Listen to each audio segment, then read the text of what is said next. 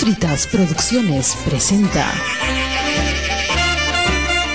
Butaca Reservada.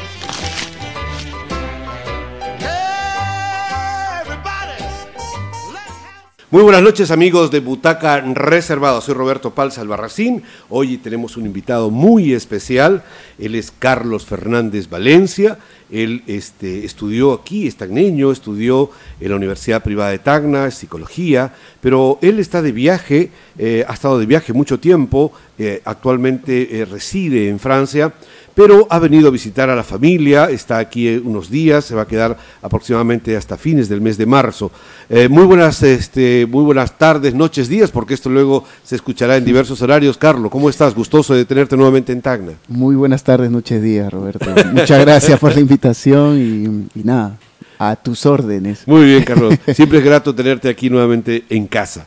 En esta oportunidad estamos en Cuadra 21, eh, donde eh, está funcionando Radio Comunitaria Bicentenario, esta radio cultural y comunitaria al mismo tiempo, que trata de dejar registros sobre la actividad cultural en nuestra ciudad. Carlos, para que los radioyentes te conozcan es necesario una mini presentación. Eh, ya algo hice al respecto, pero quizás el añadido que debo hacer es que Mientras estudiaste en la Universidad Privada, además fuiste miembro del elenco de teatro de la Universidad Privada de Tacna, donde trabajamos casi cinco años con muchos de tus amigos y compañeros de trabajo como eh, Alejandra Maldonado, Jocelyn Borges, em, em, Noé. Chagua, Jorge Salazar, Catherine, Soto, Lucía Balcázar, claro. y muchos otros más. Bueno, sí, sí, todo esto empezó en el 2010, eh, con las ganas de hacer teatro. Ya en la época universitaria, estaba en primer siglo de la universidad, y con los chicos de la facultad de FAETCO, con Noé sobre todo, eh, empezamos a hacer teatro, empezó en unos juegos florales, creo, y de ahí continuamos, eh, seguíamos juntándonos, seguíamos haciendo impros, etcétera hasta que es Noé el que hace todas las movidas, no sé qué, y sale, sale UPT Teatro. Ok, pero ¿cómo empezó realmente tu primera experiencia con el teatro? Es cierto que has estado en toda tu vida universitaria, pero antes, remontémonos, vámonos un poquito antes, a la infancia. ¿Alguna experiencia tuviste en el mundo del teatro? ¿Algún familiar te acercó a ese mundo? ¿Cómo así eso eclosionó luego en el campo universitario? Realmente no directamente, ningún familiar ni, nadie. Sin embargo, por ejemplo, mi madre siempre ha hecho mucha danza, em, danzas típicas, folclore. Siempre he estado muy interesado por, estos colores, por estas máscaras, por esta eh, por la puesta en escena, que, ahora me doy cuenta que, es cada ritual, cada, cada danza, cada pequeño espectáculo que hay que no nos damos cuenta cotidianamente. Y siempre he estado detrás de eso, siempre he estado muy, muy enamorado de ese tipo de cosas. Quiere decir que has crecido en una atmósfera en la que la sensibilidad artística estaba presente y no imaginaste que mucho más adelante eso tendría gran importancia ya para el ejercicio profesional de tu actividad artística ahora. Exacto, exacto. Para mí era impresionante ir a la Pampilla, al pueblo de, mi mamá, de mis abuelos, y ver... En Arequipa. Este, en Arequipa, en el Valle de Tambo y para la fiesta patronal ver todos los castillos y en el medio una persona con un toro en máscara, con los caperos, los músicos y todo, que te seguían y en la plaza, o sea, eran cosas muy lindas, muy todos disfrazados y cosas así. No, sí, esas experiencias que hay en nuestras comunidades son realmente increíbles. Y claro, entonces siempre estuve ligado a eso y mi madre se encargó también de hacerlo, pero nunca de manera directa, nunca que un familiar haya hecho teatro, no, y todo empezó, todas esas sensaciones comenzaron a salir en la universidad ya de manera mucho más palpable. Y por el lado de paterno, por el lado de tu papá, este, ¿cómo, ¿cómo fue el asunto? Quizás él toca música, o canta, o entona, o para nada. ¿Cómo, es el tema? No, no, por el lado de mi papá no. Mi papá siempre estuvo, ha estado interesado en la música, sin embargo, él nunca ha tocado. ¿Ya? Pero por ejemplo, él consiguió un acordeón, me dio para que lo toque, siempre me ha alentado bastante en ese sentido. Y el suegro de mi papá, eh, bueno, que ya falleció, era Pato Giglio. El José Giglio Varas, el, famoso Pato, director del grupo este, GTT, el grupo Teraltán. Exacto. Y entonces yo iba a visitarlo, a mi papá, a su esposa, a mi hermana, y claro, yo veía a veces me- mi papá me hacía pasar a su biblioteca, etcétera, y siempre veía libros y cosas por ahí. De hecho, tengo un libro que me regaló. eh, y bueno, eh, por ahí te- siempre, había, siempre había esa curiosidad, siempre había esa. eh, esa, Esa venita que estaba por ahí Sí, pulsando. Esa pulguita que pica. La, la peste de Artaud, como... la, la pe- la peste, exactamente. Este, eh, Carlos, pero bueno, tú ibas a ser un profesional de la psicología, todavía hay esperanza seguramente en alguna parte de la familia, Eh, sí. ¿no? Que, que era un señor que manejaba muy bien lo clínico, y el inconsciente y todo el asunto, muy bien. ¿Y cómo así ocurrió que eh, de repente este, te vemos ahora ya, ya no de casualidad en un grupo universitario, como un acompañamiento a tu formación profesional, sino ya ejerciendo tu, eh, actividad profesional, tu ocupación profesional como actor en Francia? Bueno, como tú bien lo dijiste, yo durante todo mi proceso universitario estuve a la par, hice teatro de manera, el teatro universitario, eh, tuve los encuentros, los famosos LED, que era la, la red que era entre el sur de Perú, norte de Chile, un poco de este lado de Bolivia y el norte de Argentina. Y esas experiencias para mí fueron muy, muy nutritivas. Cuéntanos Fue un muy poco rico. ese juramento que hizo esa promoción eh, fundacional que juraron eternamente. Cuéntanos un poco de eso porque quedan como en los anales de nuestra historia del teatro regional. Sí, o sea, es, es muy... Es, esa primera promoción ha quedado marcada por el teatro, o sea, Lucho Ramírez, eh, bueno, Noé, bueno, Noé ya, ya hacía teatro de antes, Jocelyn, eh, yo ahora me dedico a hacer teatro allá, eh, Al- este, Alejandra, Alejandra, Maldonado. Catherine, Catherine, ¿verdad? Ya está en Argentina. la misma Eh, Lucía, Lucía. Su, su carrera, la pedagogía, la, la ha advocado a- a- Al clown. al, clown, al En teatro, al- al ex- a, este, a la expresión.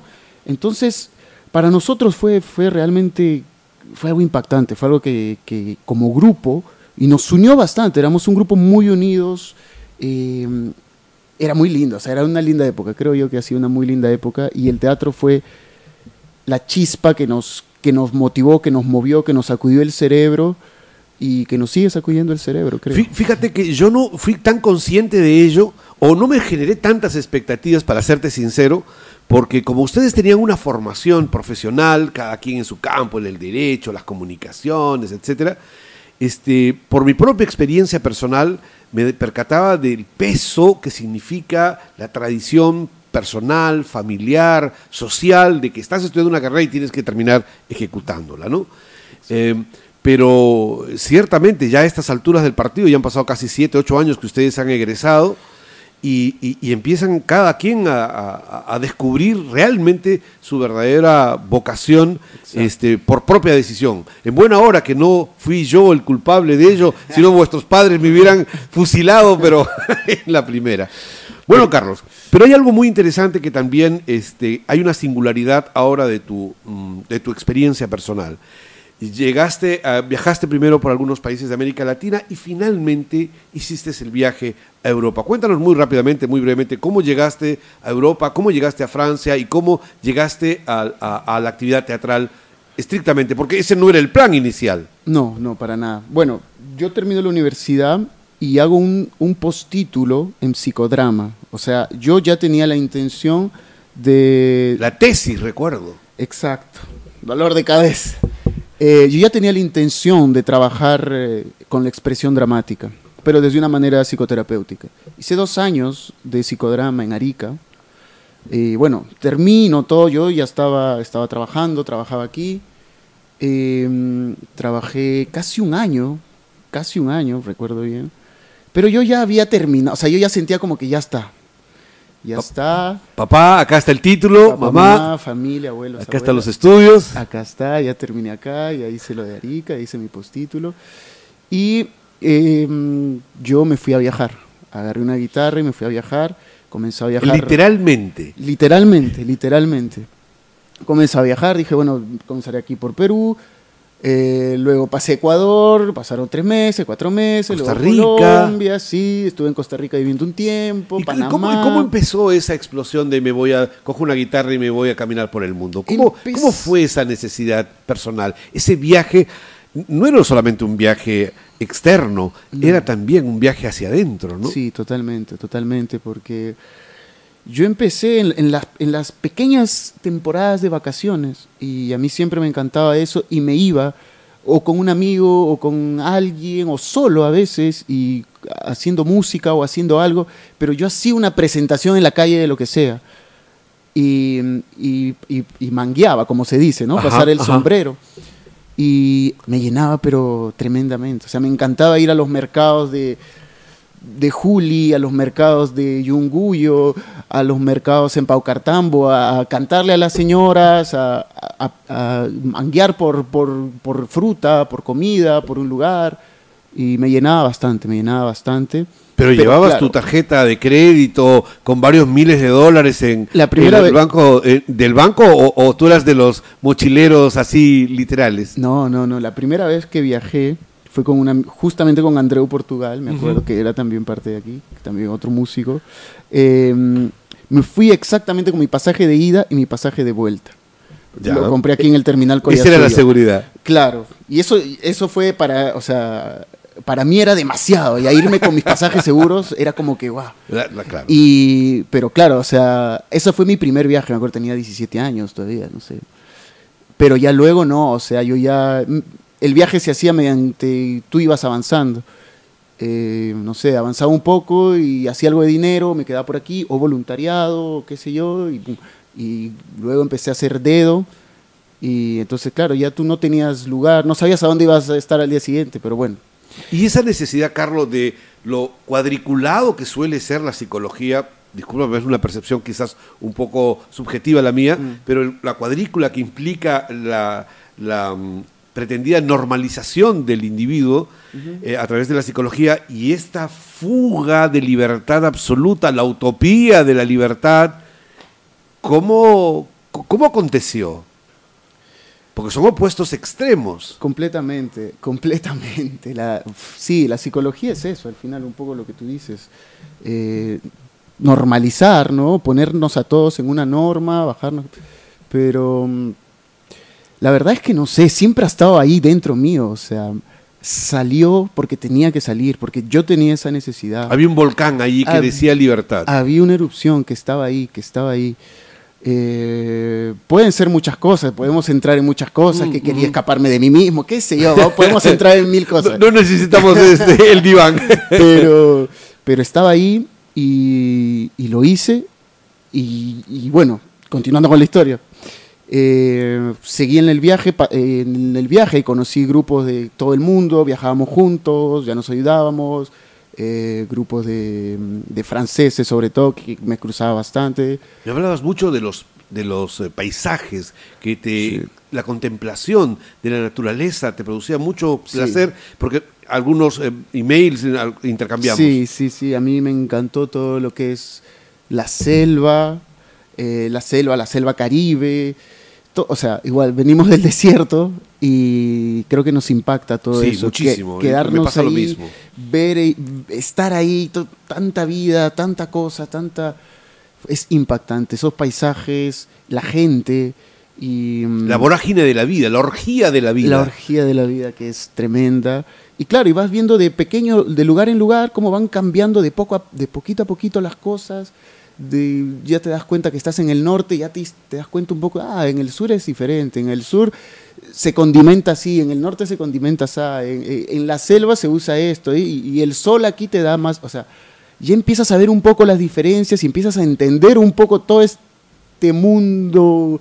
en el que tú mismo has, has pertenecido. Es como, una- Exacto. es como un mapeo Exacto. satelital y empiezas a darte cuenta cuál es mi experiencia, por qué miro así, Exacto. etcétera. Oh. Y, mm, y bueno. Y ya luego, después de todo eso, el plan era co- con los amigos. Bueno, yo estuve con una chica en ese tiempo. Ujú. eh, Construiste relaciones y llegaste a Francia. Exacto. Pasaron dos años de este viaje por Latinoamérica hasta, hasta Gu- Guatemala, México, y de ahí la idea era ir a Francia, a seguir viajando. Llego a Francia y pues no fue tanto como lo pensé.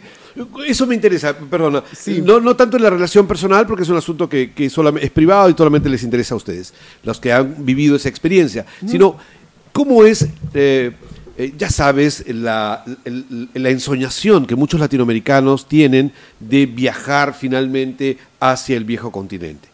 ¿Cómo fue tu experiencia de un tagneño en, en Francia, viviendo la experiencia, no como hombre de teatro, sino simplemente como un, una persona, un individuo, tratando de entender qué es lo que qué significa Europa y qué significa Francia en particular? Claro, yo, yo me fui muy joven, tenía todavía 23 años, por ahí, 24 años creo. Y mm, venía de viajar dos años de una manera completamente... Y mm, para mí fue chocante completamente. ¿Qué es lo que más En- te chocó? Que todo estaba muy, muy, muy en norma, todo era muy formal. Muy cuadriculado. Muy- Nuevamente regresaste a la psicología, a la cuadrícula, pero de otro lado. Exactamente, tenías que tener mm, cuenta bancaria para todo, tenías que tener seguro para cualquier cosa, tenías que, te- o sea, detalles mínimos que, que aquí, que el país de la informalidad, mm, nunca ni lo, ni lo piensas en realidad, ¿no? no es necesario para ti. Pero allá sí. Y eso me chocó bastante, me chocó bastante tener que depender tanto de esos pequeños detalles, de todas esas normas, de toda esa cuadrícula, eh, me, me- me chocó. Y justamente por todo eso, no poder hacer la vida que yo quería, el ritmo de vida que yo quería. Llegué a vivir a los Alpes, en la montaña, una comunidad, unos chicos, muy hippie la onda, en tipis. Rápidamente el- la utopía del hipismo en Francia se cayó. se me cayó. O sea, claro, y, yo digo, ¿cómo viven? ¿Y cómo viven? Era que gente que tenía que, mm, que trabajar por, por temporadas. Y, y claro, entonces eh, vivían por temporadas, trabajaban tres meses, luego descansaban tres meses y seguían trabajando tres meses y así, así, así. Entonces no podían moverse, vivían para trabajar y esto. O sea, entonces mm, yo intenté, trabajé tres meses en una estación de esquí, ahí en la montaña, muy lindo todo, hermoso, perfecto. Un Pero frío, helado. Un frío que Sí. Exactamente, ya te imaginarás. Y, y yo no hablaba en ese momento la lengua. Me, me- me parece que eso debe haber sido muy, muy Eso angustiante, fue- sobre todo el no comunicarse en tu idioma. Eso fue complicadísimo, fue complicadísimo, porque encima como vivía en la montaña, no había mucha gente tampoco con quien socializar, entonces complicado. Y ya luego eh, pasa esa temporada, pasa ese invierno, y me voy, Hiciste el proceso de adaptación Exacto. sudaca. pagué piso, como se dice, eh, y me voy a, a Limoges, una ciudad en el, en el, vamos a decir, en el centro un poco oeste de. Francia. ¿Cómo es Limoges? Limoges es Ciudad una pequeña, ciudad eh, pequeña, provincia. pequeña, es la capital del Limousin, que es una región donde viene el carro, por ejemplo, el limusín, viene de ahí, por ejemplo.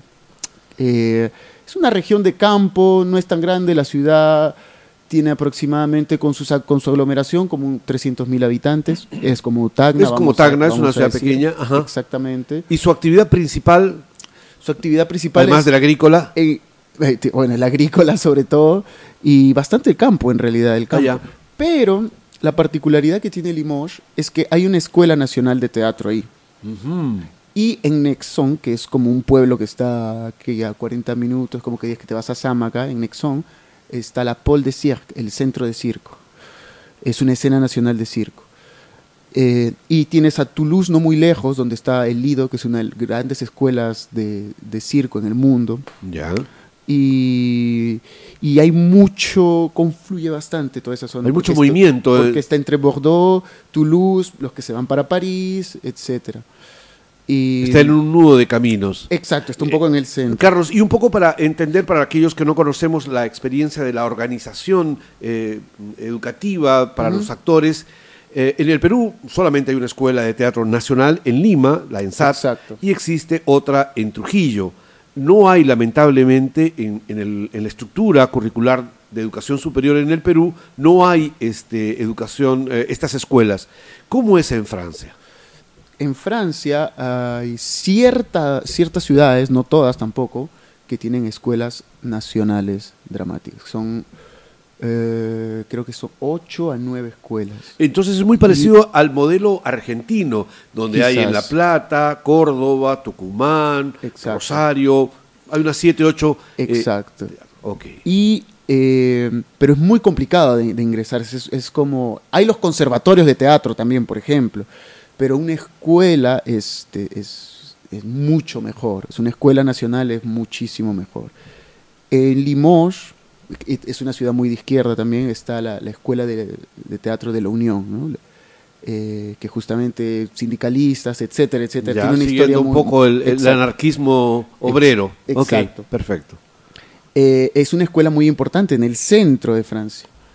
Entonces se produce mucho, mucho, hay mucho lo que es arte dramático. Y eh, básicamente esta especialidad del teatro de circo, que aquí en el Perú, salvo lo que conocemos en Lima por los 28 de julio, no tenemos una conciencia real de una tradición por el lado del, del teatro circo, ¿no? Que le existe Exacto. ciertamente, ¿no?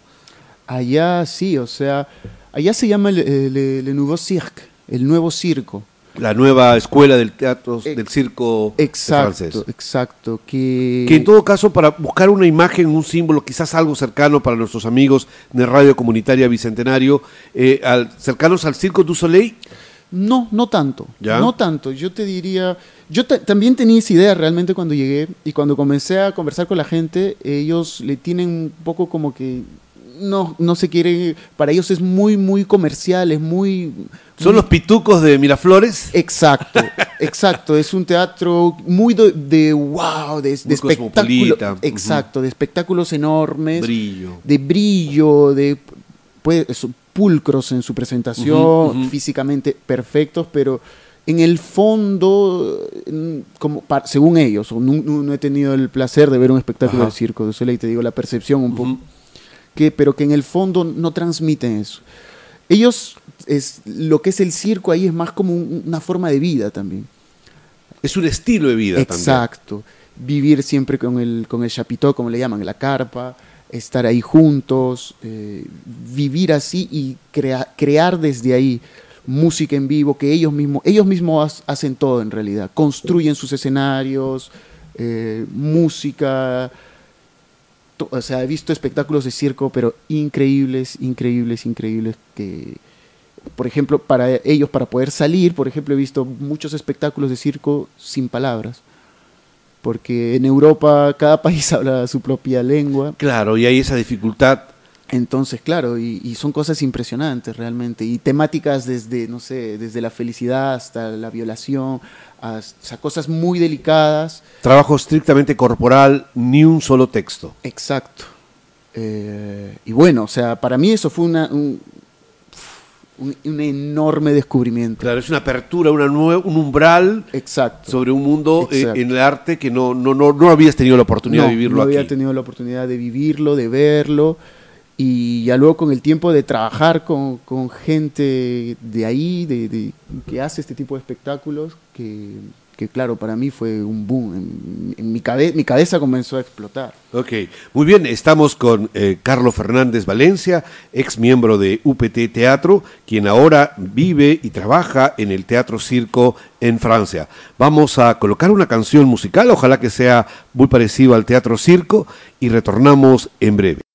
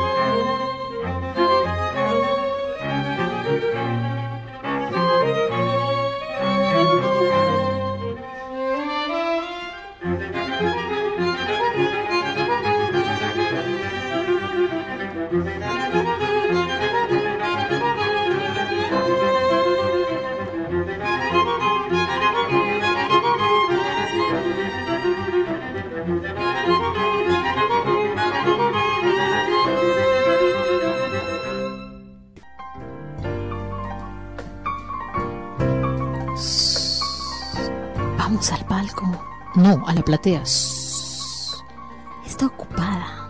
Y en galería no hay lugar.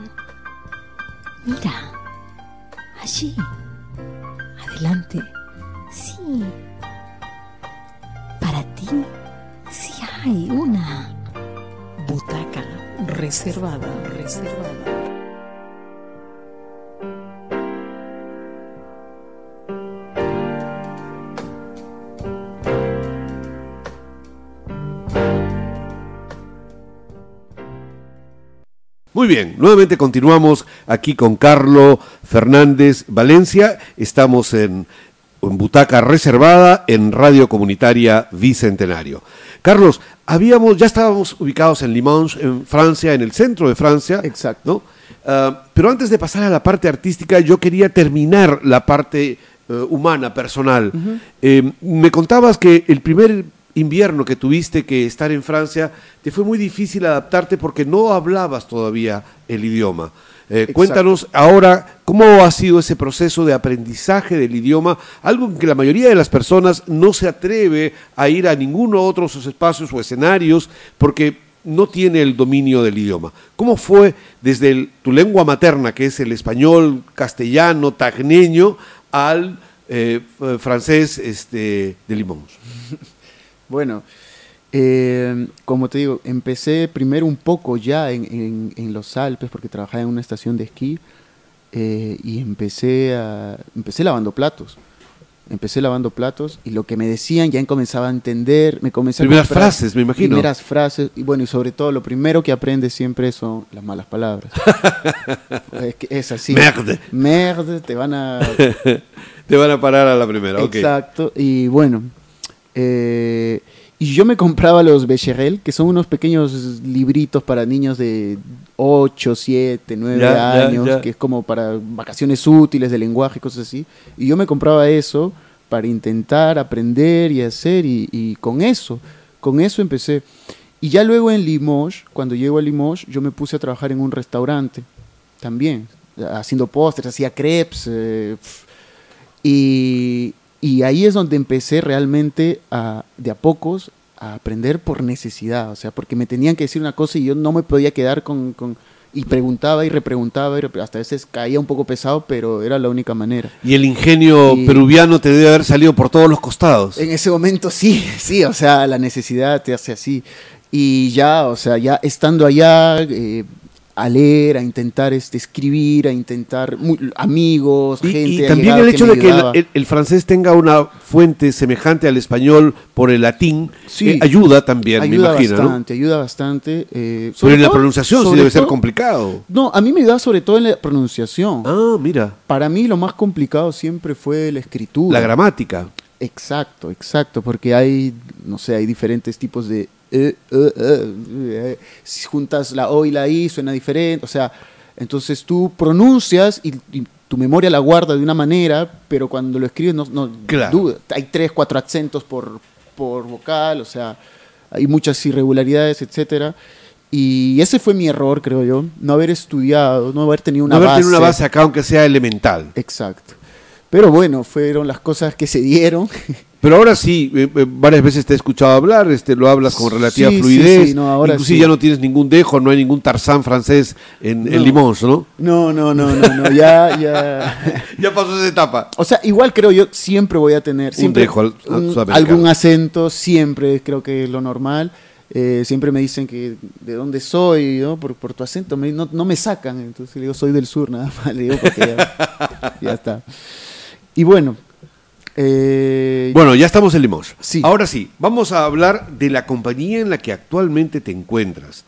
Eh, estás de teatro de la ID, disculpa mi pronunciación más Sí. bien, eh, el teatro de la Hidra. Cuéntanos eh, em, de la troupe de, de esta, de, esta, de este or- grupo de teatro, cómo funciona, porque creo que es uno de los aspectos que mucha gente que aquí está en Tacna y que le gusta el teatro y que escucha Radio Comunitaria Bicentenario, le interesa, es eh, cómo funciona el teatro en Francia y quisiéramos saberlo a través de el Teatro de la Hidra.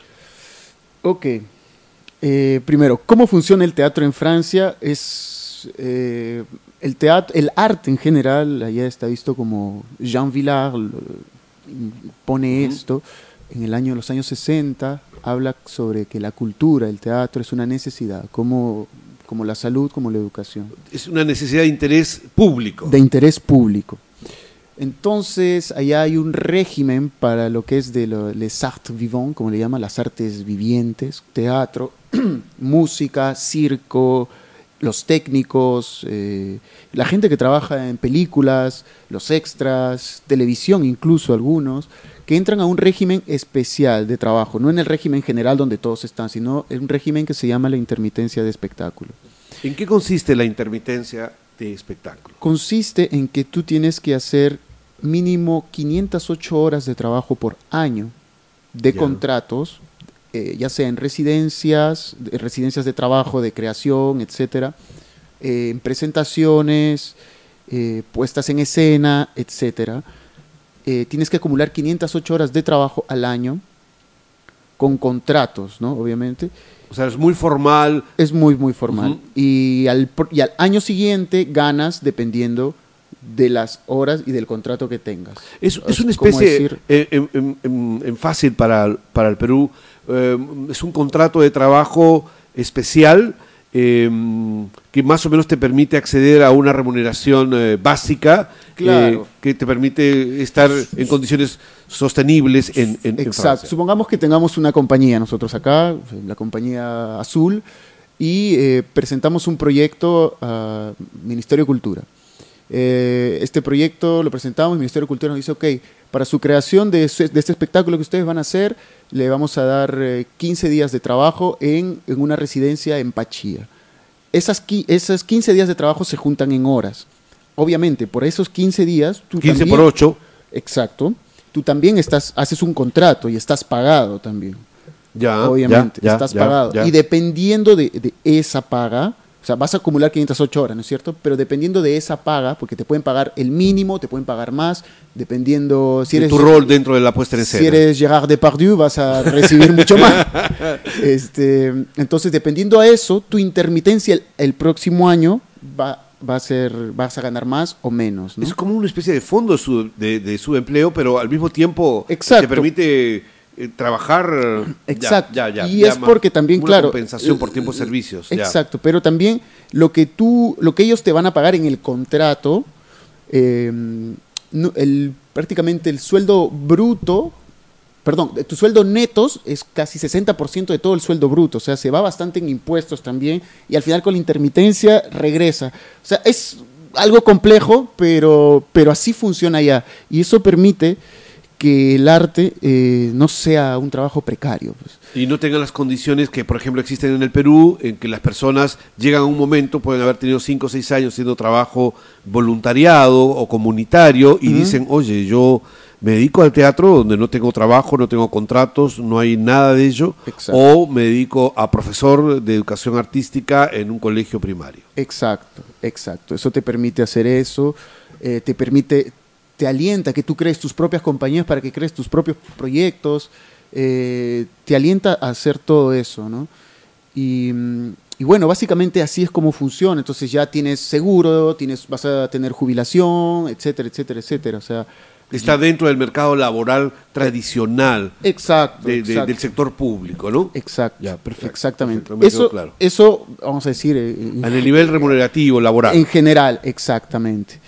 Luego hay muchas líneas de, de teatro en, en Francia, ¿no? Está la, la clásica, que es la, la comédie française, eh, una línea muy, muy clásica, obras muy, muy clásicas, puestas en escena enormes. de Molière, Molière, de Racine. Jean Genet, Jean Genet, etcétera, etcétera. Muy clásico, muy lindo también, muy lindo. Pero es la versión eh, como un teatro nacional oficial. Exacto, es un teatro nacional oficial y sus actores siempre Eh, por ejemplo, si, un, si tú contratas a un actor de la Comédie Française, siempre va a salir eh, tal persona, Roberto Parza, de la Comédie Française. Si Claro. sale en una película, Roberto Parza, de la, o sea, siempre son es muy, en muy en el Perú lamentablemente no existe un parangón como para que la gente lo pueda entender. Más bien sí funciona en el campo del folclore, ¿no? El, Sí. el elenco nacional del Exacto, folclore exacto. son jóvenes que están remunerados y su director es una- un prestigioso director Exacto. escénico que tiene mucha experiencia, etcétera. Exacto. Y hay presupuesto además para la producción, el montaje y la puesta en escena. Exacto. Ok. Y perdón, antes que, que para terminar con un poco lo de la intermitencia, eh, eso te permite también que haya una organización, una planificación de temporada año a año. Eso quiere decir que tú llegas a, a Limoges, por ejemplo, y quieres ver la agenda de- del teatro, qué hay este fin de semana, entonces vas a tener toda la programación de toda la temporada, o sea, vas a saber lo que se va a presentar en octubre, qué compañía viene, porque ya está todo cuadriculado, ya está todo muy pensado. Se programa dos años antes. Y, mm, y bueno, y así. Y como te sigue diciendo, el, la línea en general, está el teatro clásico, y también está mucho lo que es el teatro, eh, vamos a decir, Independiente. independiente, moderno, o de una línea más de la troupe, ¿no? Como, Ah, ya, de la como- troupe. como- exacto. que es el la caso del Teatro de la Hidra, Exacto. cuyo director es Stefan Ben Simón. Estefan Ben Simón, sí. Estefan Ben Simón. Estefan, si escuchas por favor esto en Francia, un abrazo, mucho gusto de conocerte.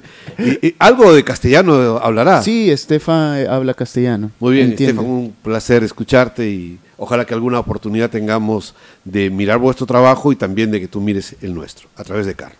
Sí, sí, sí, no, Estef es encantado. Un saludo a toda la troupe. Y bueno, eh, esta idea de, la compañía de la que estoy, de la troupe, ¿Y ahí qué rol desempeñas, Carlos?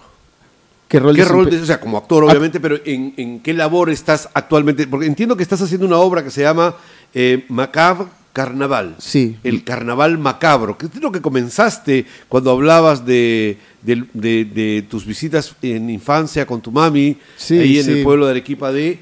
En la Pampilla. En la Pampilla, En el Valle de Tambo. ¿no? Como lo recreaste como si fuera un carnaval ¿eh? y ahora precisamente estás trabajando en una obra así. Cuéntanos, ¿qué estás haciendo? ¿Cómo, cómo está funcionando este actor peruviano Bueno, yo estoy como artista dramático, ¿no? dramático? En- Usted es en situación dramática también. Dale. Mm, bueno, es una compañía que tiene 15, 15 artistas, eh, muchos de ellos que han salido de la Escuela Nacional de, de la Unión, de la Escuela de Limoges. De hecho, Estefan también ha salido de ahí. Otros que han estado en el Lido de, de la Escuela de Circo de, de Toulouse. Y luego eh, estoy yo, un peruano. Está, La oveja negra. ya. Sí, está, hay tres uruguayos, eh, uno que ha estudiado, no, no, no me acuerdo, en Montevideo, no me acuerdo cuál, otro que hace clown y otro que sobre todo hace candombe, música.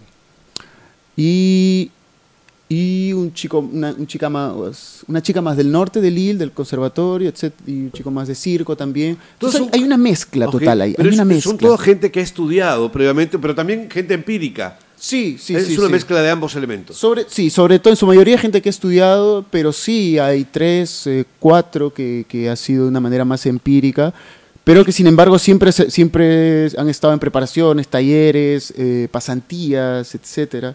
Y, y no, Y- me parece que debe ser excepcional que haya cuatro latinoamericanos en una sola compañía francesa. No debe ser común eso. No. ¿Cómo así eh, eh, la- el Bueno. Teatro de la Hidra eh, eh, tiene esta mirada multicultural? ¿Qué, eh, qué pasa? Que la- la, el espectáculo de Macabre Carnaval está basado un poco so- sobre las utopías del siglo XX en América Latina. Y más O concretamente... sea, la temática es sobre América Latina. Exactamente. Y más concretamente sobre, mm, sobre los tupamaros del Uruguay.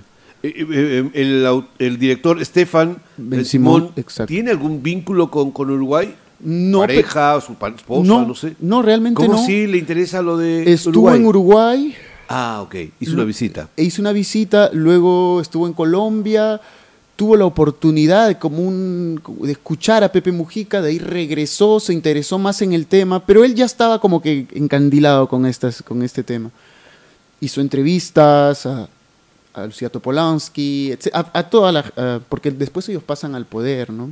todos han terminado siendo Sí, sí, sí, ministros, claro, claro. etcétera, etcétera. O sea, le, le parece, mm, debe ser uno de los pocos lugares en el mundo en el que la utopía del comunismo o de quienes eran guerrilleros, como los Tupamaru, se convierte en, en líderes este, políticos. Bueno, en el Perú y en Chile están- estamos viviendo esas experiencias, pero, eh, eh, Pero, es desde es- otra Es perspectiva completamente totalmente diferente, o sea, claro, nosotros no, no estamos tanto basados si, si en, lo, en lo político, sino más que todo en esta, en, en esta pregunta, en esta idea de qué pasa, ¿no? ¿Qué pasó con estas utopías que de joven querías cambiarlo todo para bien y a veces las cosas pues no te dejan? Y quizás el referente mitológico es el Che Guevara, porque golpeó en Francia en Europa, golpeó muchísimo el mito del el Che Guevara. Go- golpeó mucho, sí, se, se toma mucho la influencia del Che Guevara, la influencia de la Revolución Española, la Revolución Cubana. eh, todo esto, todo esto hizo que to- toda esta idea se cocinara, pues, ¿no? Y, y claro, o sea, en el espectáculo mostramos un poco esto, un grupo de jóvenes que quiere cambiar el mundo con, con problemas, con cada, uno, uno que viene de socialdemócrata, otro los, cristianos, otros más comunistas, otros más socialistas, otro más, etcétera, otros más que quieren ir por la vía democrática. Pero cómo todos estos jóvenes, que cada uno tiene su lucha, eh, junta sus luchas para que finalmente intentar hacer algo diferente, con sus consecuencias obviamente. Eh, recordemos que después llega la dictadura, llega la CIA, etcétera. Muchos mueren, muchos se- salen exiliados, eh, muchos en prisión, como el caso de Pepe Mujica y otros. Hay una película muy bella sobre eso. ¿eh? Exacto, O exacto. terrible en todo caso. Sí, sí, sí. Y bueno, y que finalmente, después de todo esto, eh, llegan al poder, se re- salen y regresan algunos y se organizan y llegan al poder de manera democráticamente, popular, etc. Y también lo dejan porque Mujica ya perdió el poder y parece que hay otra línea política que más bien ha Exacto, ingresado, ¿no? Y, y- y eso es justamente todo esto, ¿no? Estuvo, pero ahora ya no está. O sea, ah, ¿cómo es la, eh, cómo, ¿cuál es el lugar de todas esas utopías, de todas esas ideas? ¿Dónde guardamos el- todas esas ilusiones? Exacto, en el mundo de La hoy en día. Y- Pero igual no deja de ser llamativo que eh, desde Francia eh, eh, se preocupen por, eh, claro, como, eh, como, como un argumento, ¿no? como un pretexto finalmente, ¿no? como una fábula eh, sobre, sobre América Latina, porque muy bien ha podido este, ser también sobre Francia. Lo que ocurre es como, me imagino en el caso de Shakespeare, hablar sobre este, la corte inglesa dentro de la corte inglesa y, de- y hacerlo abiertamente, eh, buscando la verdad, no es nada fácil. Es preferible utilizar un referente externo, hay que hablar de Dinamarca en Hamlet, para Claro. poder este, tocar los temas a profundidad. Quizás esa pueda ser una de las Sí, eh, sí, sí, posibilidades. quizás ¿no? juega eso en el inconsciente colectivo de, de- de todas estas producciones, porque hay muchas producciones en Francia, sobre todo sobre, sobre Argelia, sobre el África. Sobre la periferia global. Exacto, o bueno, sobre sus antiguas colonias, vamos a decir, que, que es donde tienen mucha influencia. Eh, pero sobre América Latina eh, es rarísimo, pues, ¿no? Salvo de México, podrían hablar ligeramente, porque algún Francia tuvo poco- algunos sí, a- atisbos imperiales allá exacto. en México. Pero- o la Guyana, pero después Exacto. muy poco. Muy poco sobre la, la América Latina o el mundo andino. Aunque o- eh, eh, Francia ah, tuvo también momentos, eh, ha, ha jugado un rol muy importante como Inglaterra en la, en la, en la Revolución de Mayo en Argentina. Están varios personajes ahí de origen francés, claramente. Aquí en Tacna, los Payardelli, la segunda revolución de la- por la independencia, la de Cela, fracasó en 1811, Claro, claro. pero lo de los hermanos Payardelli son, ellos nacieron en Francia, eran de madre peruana, pero este, eran tres hermanos y evidentemente había un vínculo con Sí, sí. Castelli en Argentina. Entonces, Francia ha estado presente en muchas, Flora en muchas- Tristán, Flora Tristán. Ha habido mucha presencia francesa en muchos momentos históricos del Perú, Sí, pero, pero no hay, no tiene el carácter de una colonia como lo ha sido España. No, no, claro, claro, claro. Pero mm, sí, o sea, yo creo que va, va por ese sentido y, y creo que eh, hay un interés en general hoy en día de mirar más afuera, de aprender de diferentes culturas, de, de querer de, de nutrirse un poco más de, de todas esas otras cosas que pasan en, en su periferia, ¿no? Eh, para, para, intentar ver cosas diferentes. Creo que aquí hay una, una especie de, de, tendencia. Eh, Carlos, y en este espectáculo teatral, el carnaval macabro, más o menos, ¿cuál podría ser la... No hemos tenido la oportunidad de mirarlo, probablemente no lo vamos a poder ver en, en vivo, em, quizás algo virtual. ¿Cuál es la síntesis argumental? Porque hemos hablado de las utopías, pero ¿de qué trata la síntesis? ¿Quién es el personaje principal y esas cosas? Ok, eh, la obra está dividida en tres actos. En tres actos. En el primer acto, sobre todo, ah, se muestran un poco los personajes. Hay cinco personajes principales que son, vamos a decir, alter egos de, de diferentes, como el Pepe Mujica, alter egos de Rosenkopf, Em, Son los líderes tupacamaristas más protagónicos. Exacto. Y está el personaje también de Dan Mitrione. Em, ¿Quién es Dan, Dan Mitrione? fue, fue enviado por la CIA para instruir, en, la época del Plan Cóndor, ¿no? para instruir eh, a los militares, y policías uruguayos a la tortura, cómo torturar A, cualquier grupo que piense diferente, etc. Y, venía de hacerlo en Brasil y antes estuvo en Santo Domingo, etcétera. Como se ha eh, repetido en toda nuestra América Latina. Exacto, es la historia, esto podemos contarlo de, no sé, puede ser de cualquier otro lugar y de es lo Chile, de Argentina, de Bolivia, de Perú. Eh, sí, y mm, básicamente ese es un poco el primer acto y cómo empieza con la gran la marcha de los cañeros que vienen desde Artigas, del norte del Uruguay, hacen una marcha eh, que dura aproximadamente dos semanas hasta Montevideo, caminando. Y ahí es donde empieza toda, toda esta revolución. Ese es el, génesis de, los tupamaros. La explosión social, la explosión social Exacto, ver, a ver a los cañeros, ¿no? que, que vivían muy mal, calidad de explotación, etcétera, y llegan a Montevideo y era como ver gente de otro mundo. Y claro, los tupamaros han visto eso de, jóvenes, ¿no? Y ya crecen con todo esto. Em, y ya luego en el segundo acto se va un poco, te va mostrando un poco cómo ya está organizado el grupo, cómo, porque em, toman una ciudad, por ejemplo, toman Pando, que era una ciudad al lado de Montevideo, toman toda la ciudad. Eh, asaltaban bancos para darle a los pobres, asaltaron el club de tiro suizo para tener armas, eh, etcétera. Te va mostrando un poco la dinámica del grupo y la dinámica también de, vamos a decir, del lado oscuro, ¿no? de Dan Mitrione, los militares, ahí utilizamos mucho lo que es el bufonesco, etcétera. Eh, se usa mucho el código del carnaval uruguayo, porque el, el carnaval... El candombe. El carnaval, exacto, el candombe y la murga. Y la murga.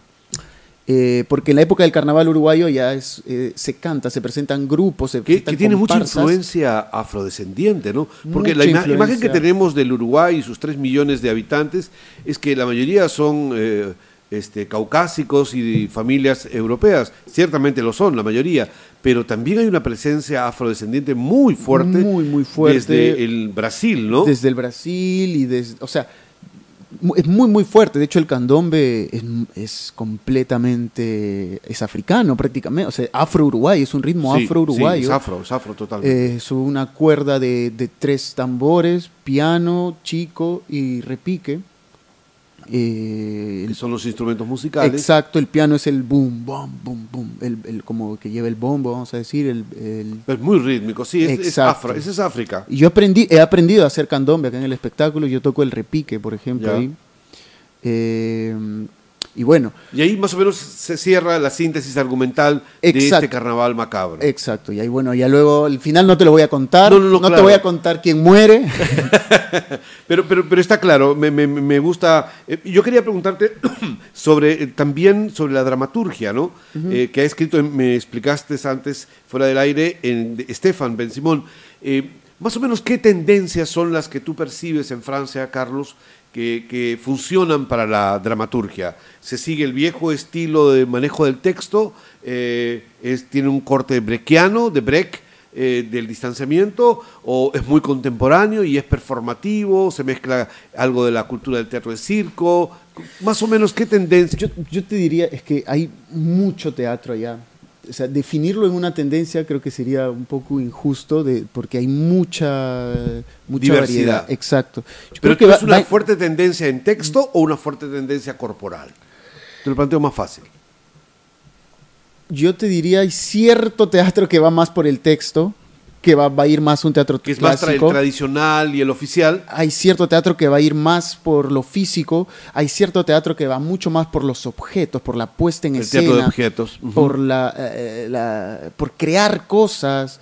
eh, hay, hay realmente de todo, o sea, muy contemporáneo en su forma, pero muy pensado, muy de, de ir por el proceso creativo, que no, no sea simplemente una, eh, una catarsis. Eh, yo he notado mucho, quizás crítica para nosotros mismos Ajá, como ajá. sociedad, que quizás a veces acá hacemos algo y lo sacamos eh, y por, creyendo que ya estamos expresando algo y, y nos olvidamos un poco del público.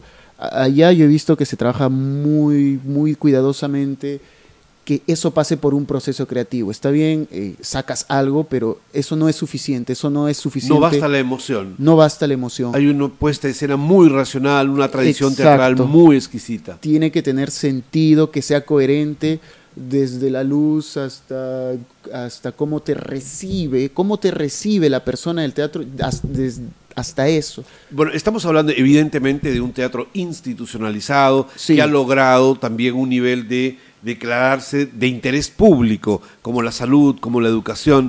La cultura ha logrado eso en, en Francia, y todavía en el Perú eso estamos muy lejanos, somos casi la, eh, la antípoda de, de esa, de esa política cultural. Aquí nuestro señor alcalde o nuestro gobierno regional o nuestros rectores tienen una mirada todavía bastante este, no- del 900, ¿no? Sí, sí, pero bueno, creo que yo creo que hay esperanza, o sea, eh, lo que he visto ahora en la pandemia, eh, por ejemplo, allá no, no, no hubo nunca ni un atisbo de, de teatro virtual, o sea, no impensado. impensado. Aquí Sí. el debate era si era si el teatro el teatro iba a perder su forma eh, iba a decir coloquial no este lo que se refiere Dubati eh, eh, del convivio y Claro. que se iba a tornar virtual y, y mucha gente todavía en Lima y está está feliz porque presentan perciben una obra de teatro que ha sido grabada y que pagan 10, 20, 30 dólares por mirar eso porque consideran que es el nuevo teatro del futuro.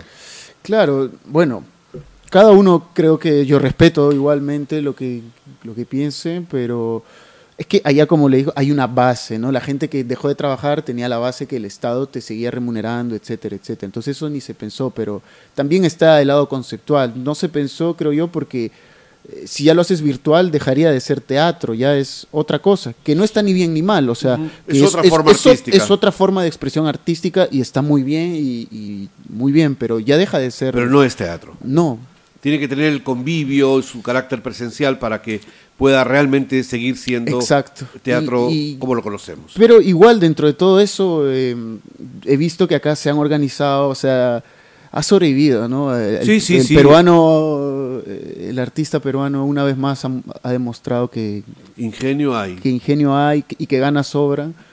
Y, y bueno, me... pero ha sido muy duro, muy duro. Se nos cerraron todos los teatros, Carlos, eh, durante meses, año. eh, por ahí eh, se lanzó por primera vez en 200 años la posibilidad de acceder a fondos concursables, de los cuales, en, en caso nuestro, hemos logrado algo. Los grupos que están en la plataforma teatral también, aquí en Tacna, pero de cada 10 o de cada 100 eh, solicitudes que se hicieron llegar al Ministerio de Cultura, dos, tres lo lograron. El resto Claro. no.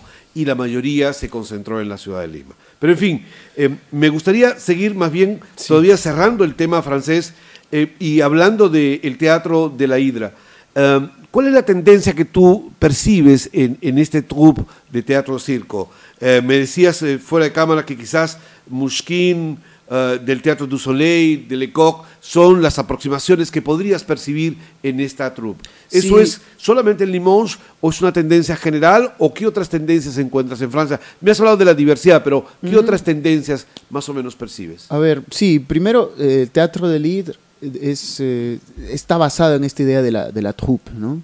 Que la troupe es, está consagrada a estar juntos, a crear juntos, una convivencia, es un- una entrega total a- al teatro.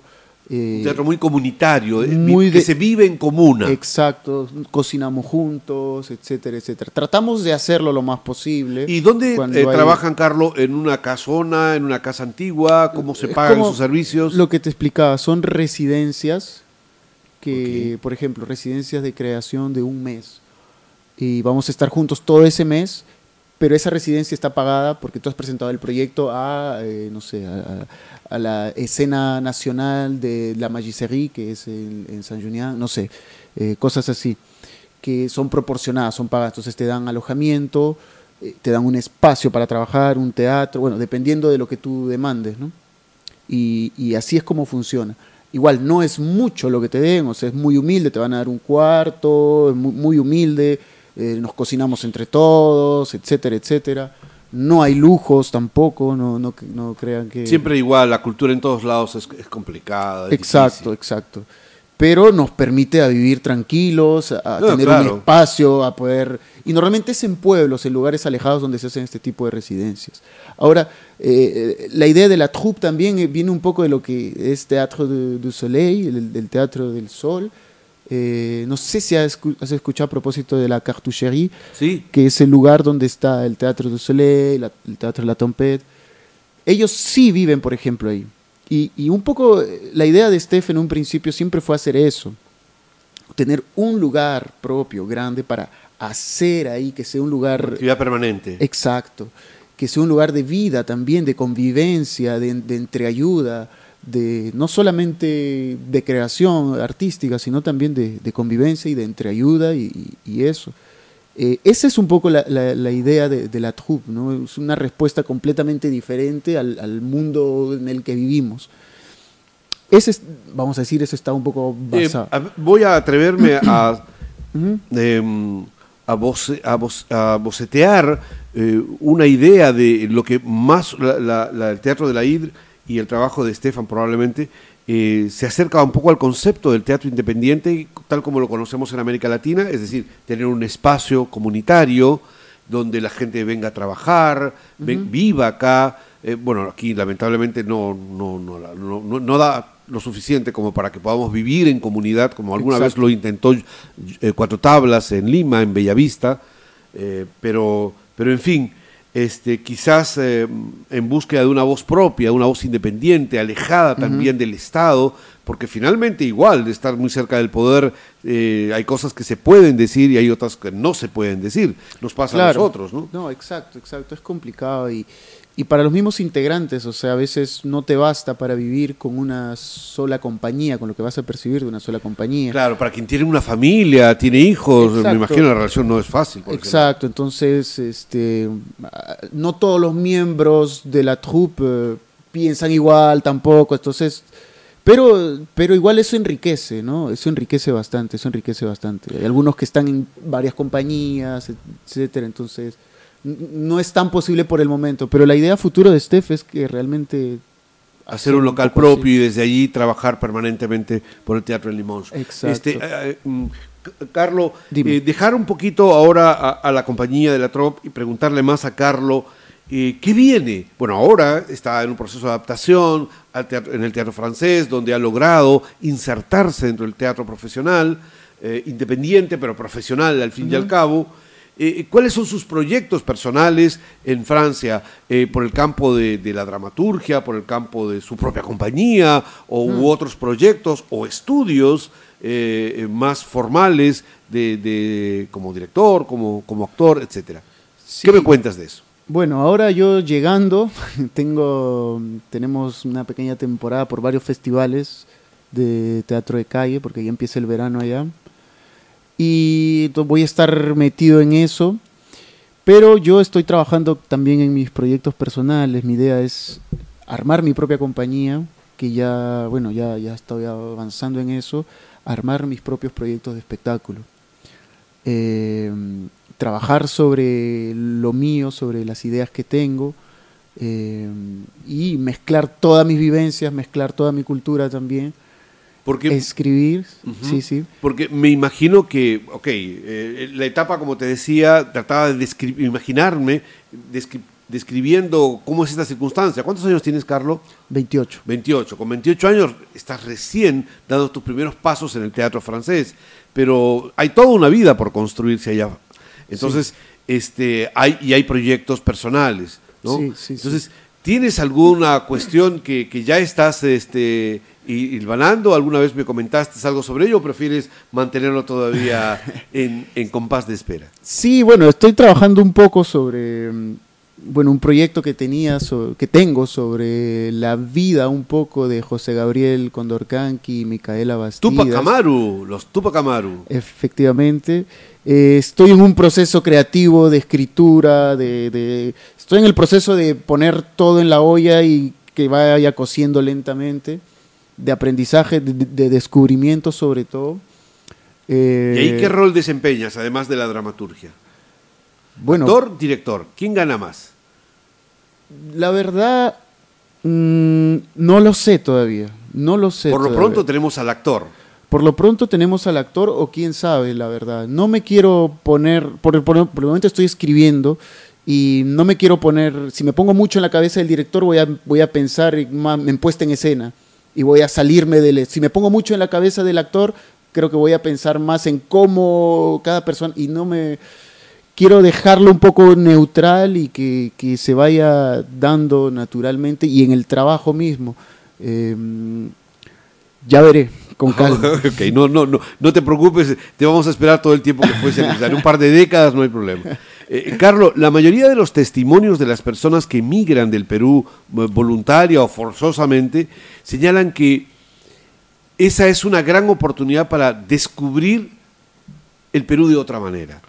Que es solamente cuando uno está lejano de él es que realmente se percata que hay cosas que nos hacen peruanos, que nos identifican con lo peruano y que no lo encuentras en otros, eh, en otros lugares. No es ni bueno ni malo, simplemente es diferente. Sí. ¿Cómo, ¿Cómo nos percibes tú ahora, desde Francia, desde tu experiencia, relativamente corta todavía, pero desde tu experiencia, cómo percibes al Perú, cómo percibes a Tacna y cómo percibes la actividad teatral en particular? Bueno, eh, ¿cómo percibo al Perú?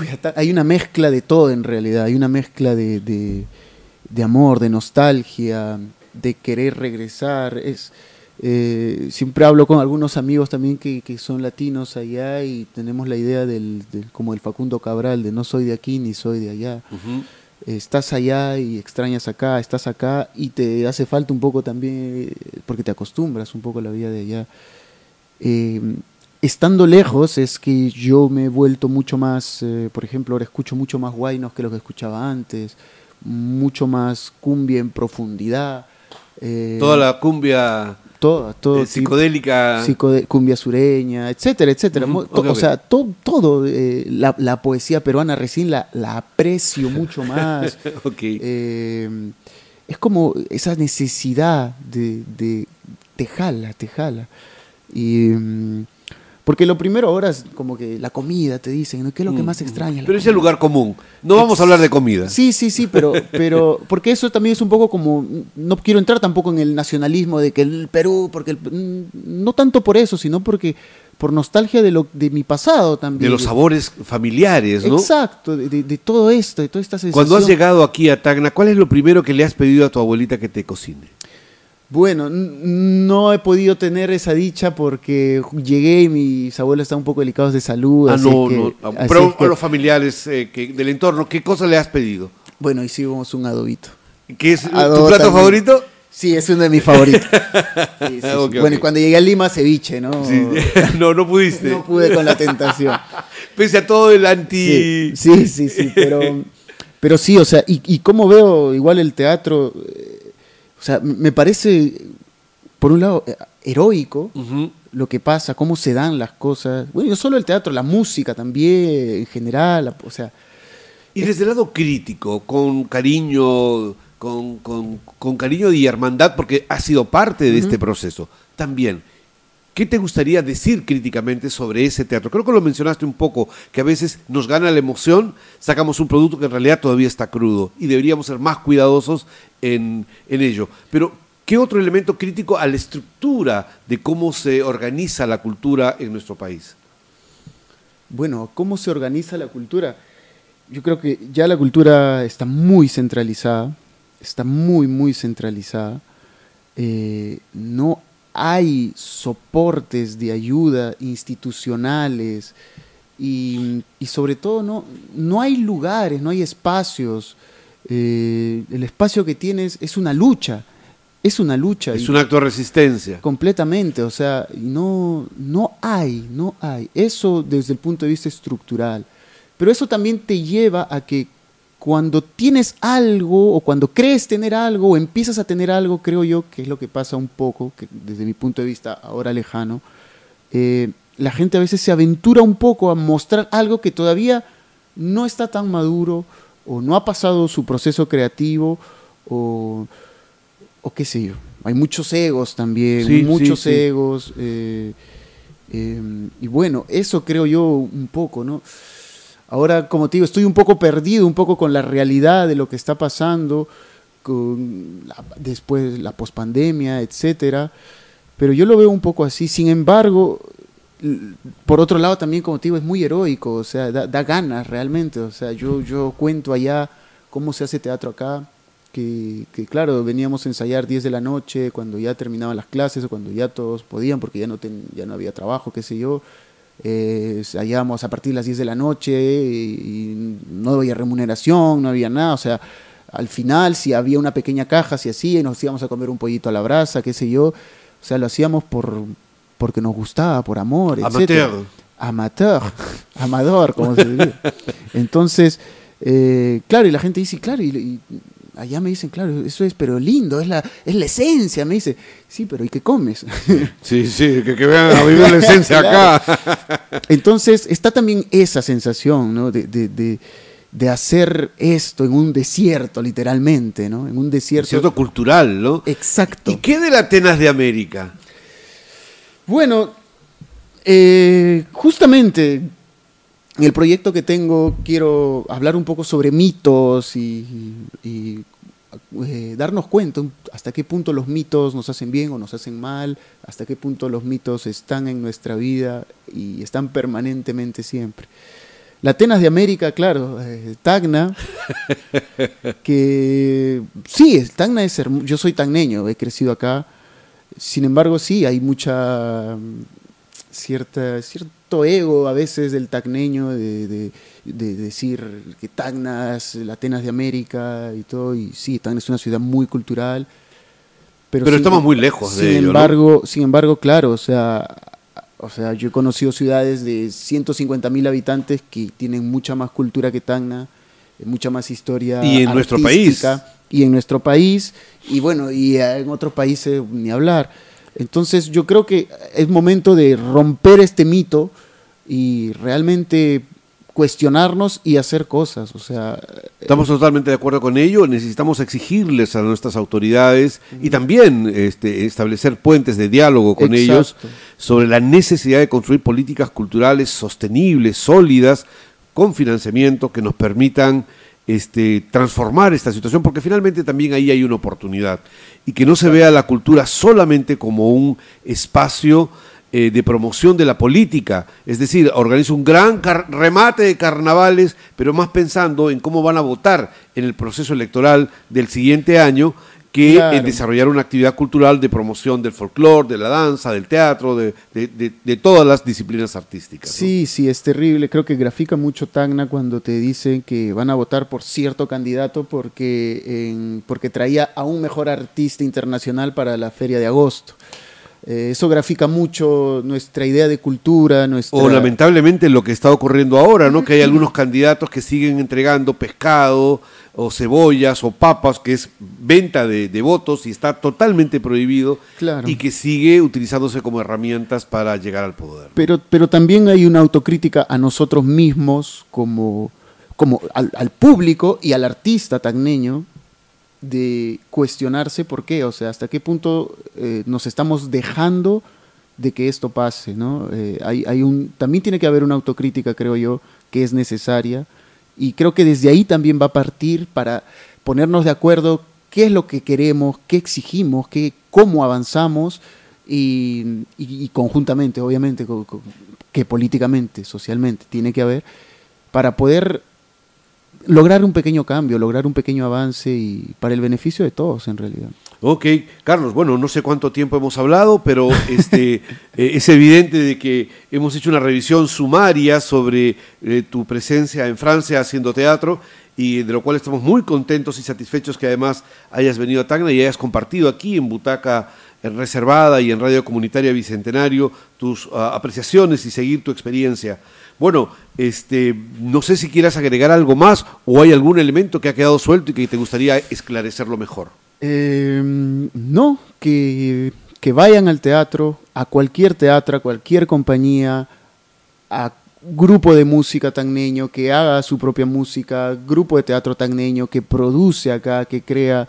Eh, si van a Moquegua, hagan igual, si van a Hilo, si van a, donde vayan, apoyen y encuentren este gusto, amen el teatro, amen la cultura, que, es lo único que, que realmente queda. Muy bien, Carlos Fernández Valencia ha estado presente aquí en Butaca Reservada, desearle los mejores parabienes en su próxima gira en Francia con la Tegat de la Hidra. Bueno, eso ha sido todo. Muchísimas gracias. Muy buenas noches.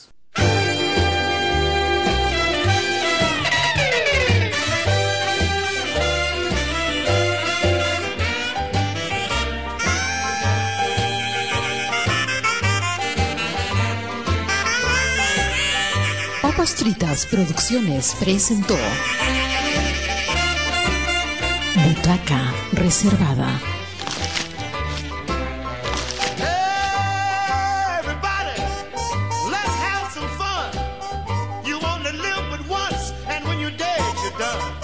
Let the good times roll.